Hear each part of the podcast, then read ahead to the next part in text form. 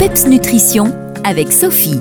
Bonjour tout le monde Connaissez-vous l'ail des ours? Cette herbe aromatique au bon goût séduit toujours plus de gourmands en quête de nouvelles saveurs. Je vous dis tout sur cette plante comestible étonnante. Mais savez-vous pourquoi on l'appelle ail des ours? Alors, d'après la légende, les ours dégusteraient cette plante au printemps après une longue hibernation. C'est une plante sauvage, vivace, aromatique et médicinale, et ses premières feuilles apparaissent en mars, puis de jolies fleurs blanches fleurissent en avril-mai. C'est une variété d'ail sauvage que l'on trouve en milieu naturel, sur des sols humides, près des points d'eau ou encore de sous-bois feuillus. On l'identifie grâce à ses larges feuilles touffues, mais attention, elle ne doit pas être confondue avec le muguet ou le colchique d'automne qui sont tous deux toxiques pour les alors en cas de doute, petit truc, froissez la plante entre vos doigts et si une odeur d'ail s'en dégage, pas de doute, il s'agit bien d'ail des ours. Alors il vaut mieux cueillir l'ail des ours avant la pleine floraison pour profiter pleinement de ses arômes et avant de le consommer, c'est important de bien rincer les feuilles à l'eau claire et froide et puis de les essorer avant de les sécher délicatement dans un lèche propre. La prochaine fois, je vous parle de comment le conserver et comment l'intégrer dans la cuisine. D'ici là, portez-vous bien et surtout, gardez le peps.